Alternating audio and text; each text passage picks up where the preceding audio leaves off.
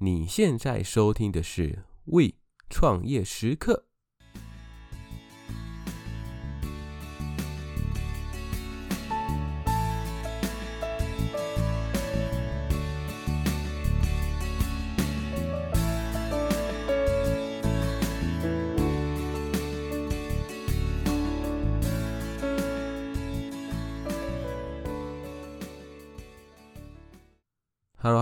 家好，欢迎回到 We 创业时刻，我是 Echo。一瞬间，两个礼拜又过去了，大家这两个礼拜过得好吗？我只能说，我这两天过得相当的疲惫。在公司里有没有一种活动，就是会把公司里面不同部门的人聚集起来，然后共同去研讨一个主题，最后生成一个报告，分享给大家你们的想法跟看法。那我们公司就很常会举办这个活动，我们就是把它叫成，不管是共事营或者是研习营都好。其实这个营队最主要的目的就是希望你可以跳脱你原先工作的一个旧有的思考，可能说跟别的部门一起去相互交流之后，你们之间可以激荡出一个新的火花。但是这种营队真的是非常的累，因为通常是早上要上课。到了下课的时间，也就是你的下班时间，诶，你以为结束了吗？No，还没有，因为你们会有一个作业需要共同去一起去把它做出来，通常都会是一个报告。那你懂的，这个报告通常就会花费你非常多的一个时间。那像我们那一天，其实就是搞到三点多才睡觉，然后隔天很一大早就要报告。那其实对于你的，不管是你的身体或者你的心灵，都是非常大的一个挑战，但我觉得还还是蛮有趣的，而且学到蛮多东西的。那我这边可以跟大家分享一下，我们的高阶主管其实有分享一下他自己呃近期的一些想法，我觉得还蛮实用的。不管是说你现在是在创业，或者是你现在是正在工作，可以听看看。其实我觉得都是蛮实用的。总共有四点。第一点，他是分享说我们在工作的时候，其实应该去思考。你可以为公司带来的价值，其实不管是你是在创业，那创业的话，其实你就是想一想，就是你对消费者，你可能没有老板嘛，那你就是对消费者，你可以创造什么样的价值，或者是你可以对要投资你公司你的股东能够创造什么样的价值，其实你都可以走得更远。那如果你是上班族的话，就更不用说了，一定就是想一想可以对公司创造什么样的一个新的价值。再来第二个，就是要随时去思考。如何为公司带来现金流？因为大家知道现金为王嘛，所以如果你有更多的现金，你就可以做更多的事情。那同样的，这不管是你在创业，或是利息假浪淘喽，都是非常适用的。再来第三个是交叉销售，未来你卖顾客，你不会只卖单一的商品，你会把商品，不管是说是去做一个套组，或者是做一个混搭。然后去增加顾客的客单价，这些其实都是提高你顾客价值的一种手法。以及最后一个就是如何让你的顾客持续性的购买。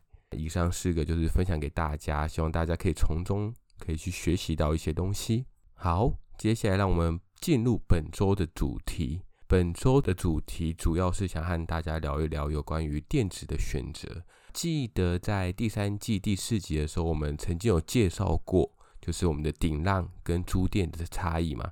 但是其实不管最后我们的选择啊，是决定要去顶让别人的店，或者我们是想要直接跟房东去承租，不管你是想要选择这两种的哪一个方式，也不管你未来想要经营的是哪种产业，到最后我们都必须要回归去评估我们店所要开的地方。因此，我们本集的重点就会在跟上一次相比，我们就会再往上推一个层级，就是如何去选择我们的店的位置。不知道大家同不同意一句话，就是很多人都会说，开店的门槛其实不高，只要你有钱，你都可以做到。大家觉得怎么样？个人是认为，确实，就假如你有钱的话，你确实都是可以把店开起来。所以困难的地方其实不是在于开店，而是在于经营，其中。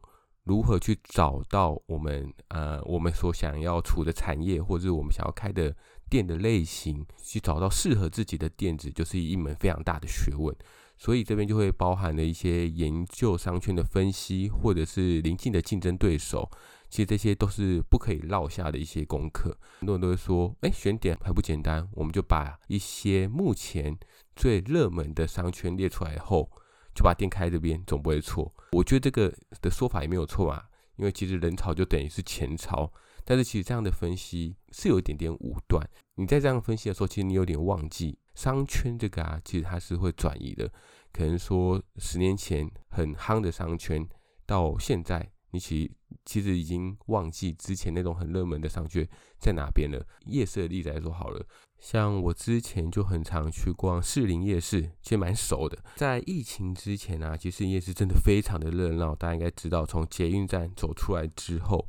不管你是往炭烤鸡排的那个方向去走，或者是你要去逛它里面最主要的那个主干道，我相信都是非常的塞，而且通常都是你不想你不想前进，但别人都会推着你走的那种塞。但是近期你还有去过士林夜市逛过吗？如果近期有去逛过的人，应该都知道，现在真的是变得非常的空，而且店面真的倒得非常的多。我记得以前非常多的那种服饰店。在外围有没有？现在其实都已经倒得差不多，所以以人流来说，真的是少了非常的多。因此我们在开店的时候，其实这个风险也必须要一并的去评估进去。本集的内容就会整理一些开店选址的重点及可以切入思考的方向，然后帮助我们在开店的时候可以提升开店的成功率。接下来我们来讲一下本集的摘要。本集的重点总共有三个。第一个就是我们会先去说一下，就是有关于你自己店的一个类型、自身经营形态的一个确立。因为只有当你确立了你的自身的经营形态之后，你才会知道什么样的商圈或者是什么样的地方适合你接下来想要开的店。在第二个商圈分析的重点，其中可能有包括地点。竞争对手以及邻近的消费力调查等等，及第三个，在做一些店面选址的时候，有没有一些注意事项？首先，第一个就是我们自身经营形态的一个确立。这边其实可以用简单的两个问题，大家可以去思考看看，就是未来当你想要选点的时候，先问一问自己这两个问题，这样的话可以更加的帮助你去厘清你。未来需要的商圈是什么样的商圈？那首先第一个问题就是你想开一间什么样的店？就是假如说你今天想要开的是一个复合式文青咖啡厅，那就说你在选点的时候，你势必就不会为了人流的这件事情选在菜市场的旁边嘛？因为选菜市场旁边，其实会跟你想要开的这种复合式文青咖啡就会有一点点的冲突。又或者说你想要开的是一个烘焙店。这时候你可能就可以思考看看，你可以把店设在例如交通型的一个商圈。这时候如果有下班的人经过，闻到你的面包香，可能就会蜂拥而至。好，那在第二个问题就是你的店的经营模式。你未来你的店是想要经营内用还是外带？因为当你决定好自己想开的店的时候，你的经营模式是什么的时候，你就要来决定你店要多大多小。如果你想要纯外带，你就不用选在需要坪数很大的地方，但是你的曝光量一定要够嘛。可能说你必须要选在刚像刚刚前面提到的，必须选在交通型的地方，然后方便很快，上班族可以很快的就拿着一杯就走。如果是内用的话，你可能就要去思考一下，说，诶，这个地方的租金怎么样啊？那你有没有办法去 cover 你的租金？以你目前的营业额来说。又或者你主打内用，你同时也要去思考看看你的附近有没有停车场，然后让顾客如果是慕名而来的，他们比较方便有停车的地方，这样他们才会愿意从比较远的地方过来。我相信思考完这两个问题之后，你的内心可能有一个初步的答案。那再从这个初步的答案当中，你再去选择，诶，你目前有哪几个县市你觉得是适合的？这个些县市当中。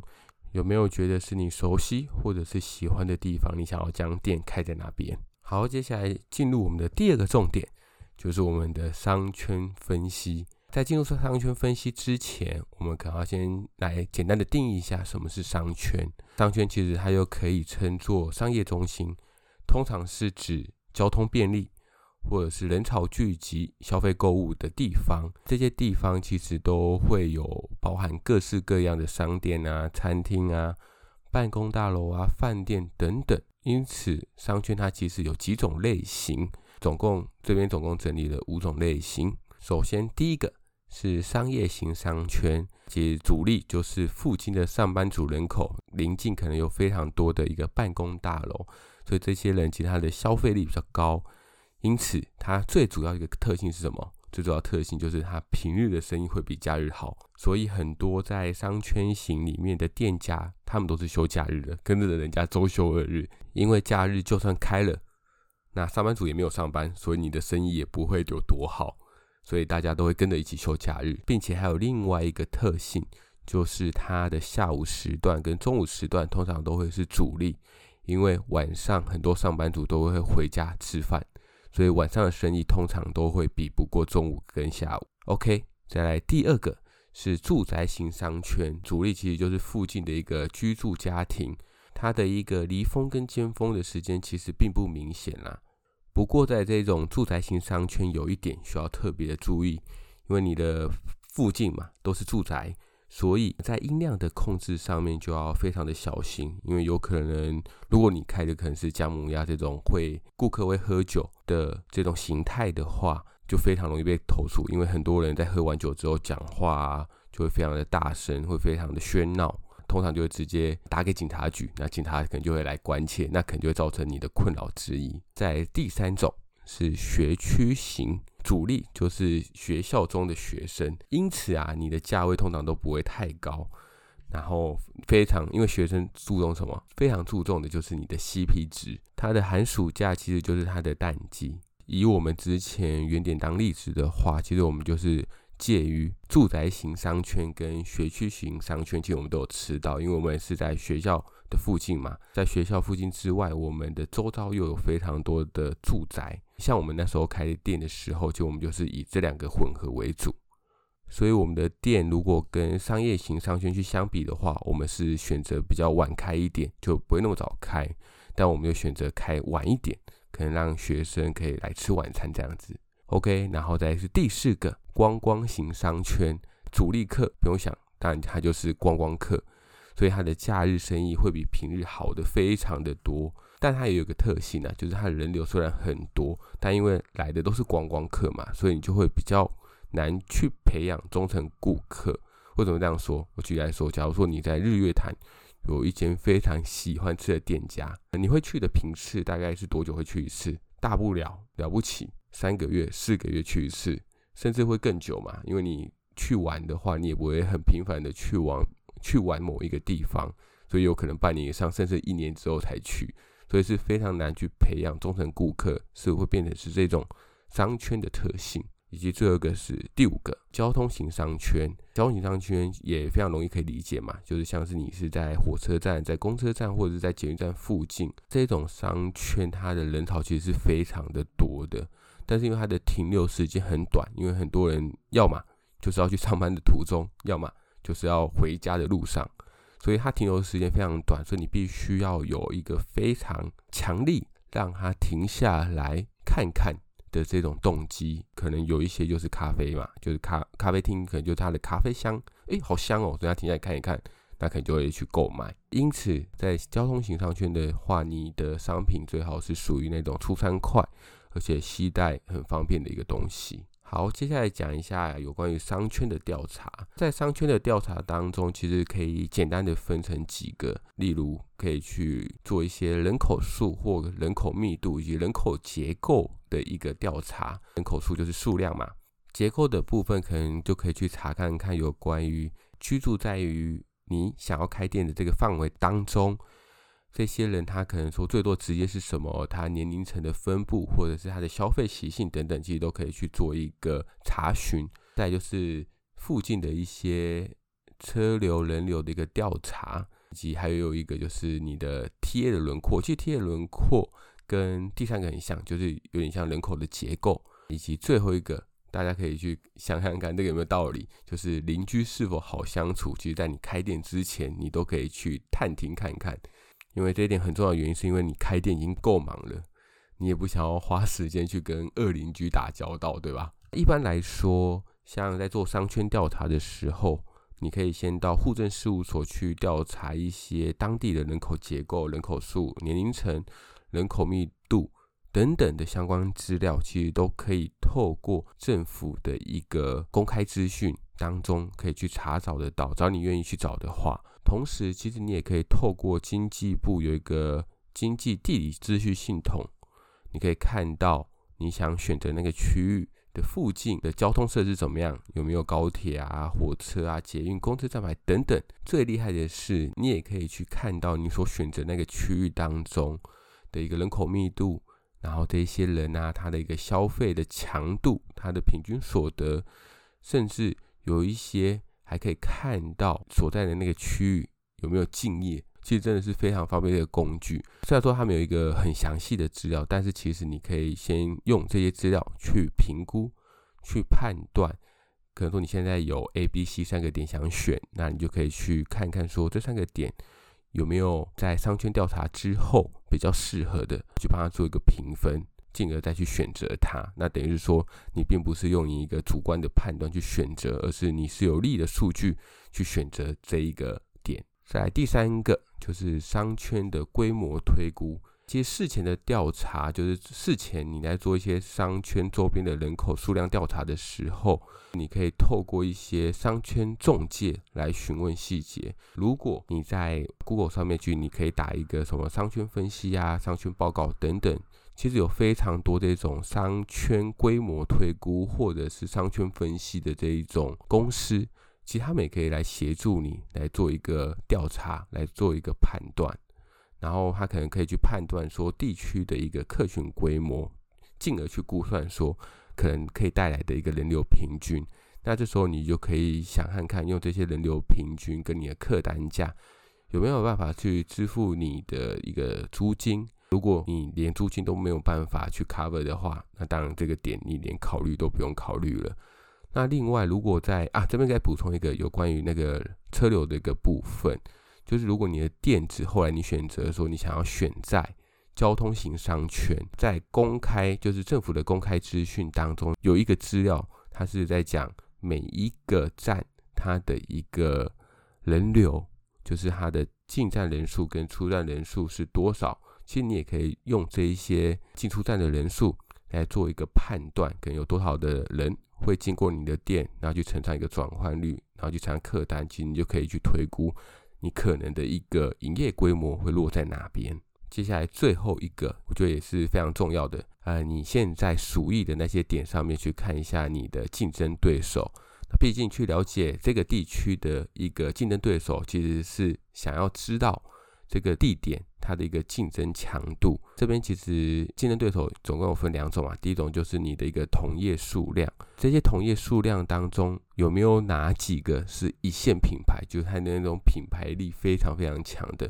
像是如果你想要开饮料店好了，那你可能就可以去看看，在你想开的那一个店的附近有几家的五十岚，有几家的清新，有几家的 COCO。哇，如果这些店都非常的多的话，可能就要去思考看看，因为毕竟这些品牌是因为它沉淀时间比较久也好，或者是它的一个忠诚会员喜欢喝他们的顾客比较多也好，就要慎重的考虑是不是非要选这个点不可。毕竟你是一个新品牌嘛，如果你是高估了你自己的市占率的话，当蜜月期一过，你可能就会吃到一些苦头了。好。最后一个，我们来讲一下有关于在选址的一些注意事项以及一些提醒。首先，第一个是店铺的位置。那其实店铺的位置就会影响到你的一个人流以及你的一个醒目度。同时，你要去看一下你的一个招牌的位置。举例来说好了，通常三三角窗是很多餐饮业喜欢的店面，主要原因是什么？就是因为它位置够醒目嘛，它的店面比较宽。所以它在停车的方面也会比较方便，或者是有些在选点的时候，你可能会喜欢选在红绿灯的附近，因为当顾客在停红绿灯的时候，就会发现，诶，他可能就会东张西望，就发现，诶，这边怎么有开一间新的店没有试过？诶，那我下次来试看看好了。这种机会都是有的，所以大家可以试好看看，附近有什么样的东西是可以利用，然后让你的店能够更容易被注意到的。再来第二个是你店的一个面宽。店面的宽度跟能见度是呈现正相关的嘛？当你越宽，当然就越容易会被看见。一般来说，至少都要三米啊。那如果你能够找到五米以上的店面的话，我觉得已经算是一个非常好的一个店面了。再是第三个，大小。店的面积大小其实它是跟租金成正比嘛。就如果我想要租越大的一个店面，当然你的租金就会越贵。所以还是需要回归到你去，你必须要去思考。你想要多大的一个店面？当然，这个问题又会回到我们刚刚前面所说的，根据你的一个经营类型的一个不同，来决定你需要多大的店面。在大小的部分，其实你也要去规划你的一个厨房、你的用餐区以及你的仓库，每一个大概都需要多大。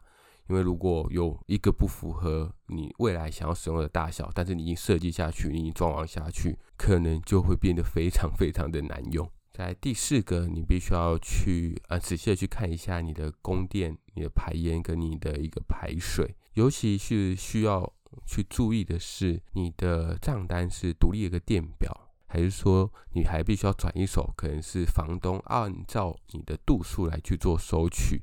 如果是后者的话，在营业上可能就会需要缴一些比较多的一个水电费。那另外，你的排烟系统是不是有符合环保规定？那这个绝对也是需要去确认的一个重点。不然的话，你后续光是被检举就是被检举不完，那你的罚款根本都缴不完了。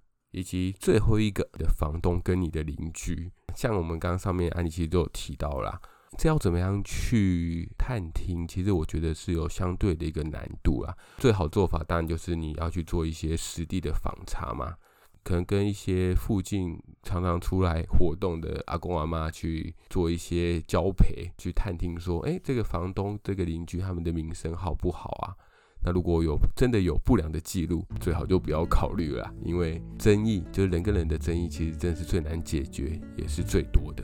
好啦，以上就是本集的内容啦。希望对于呃未来你想要选点，或者是你想要开新分店，提供你一些想法跟一些切入的思考点。同样的，老话一句，如果我们的 IG 或者是 FB 你还没有追踪的话，就麻烦把我追起来喽。另外，跟大家宣布，就是上次我所提到的那个电子书。我现在是一个一个平台在慢慢的上，有一些平台我是上 PDF 档，有些我是上那种 EPUB 档，就是电子书的档案，大家可以依照需求然后去选择。那我目前其实就是在 Pubu 上面，就是 PUBU 这个电子商城上面有上架我的 PDF 档，现在希望大家可以多多支持啦。如果有任何的问题的话，或有任何的建议，都可以写信。跟我说啊，跟我讨论哦，我也会将购买的链接放在资讯栏，然后大家可以再去看一看哦。好，那我们本集的内容就到这边啦，那我们下次再见喽，拜拜。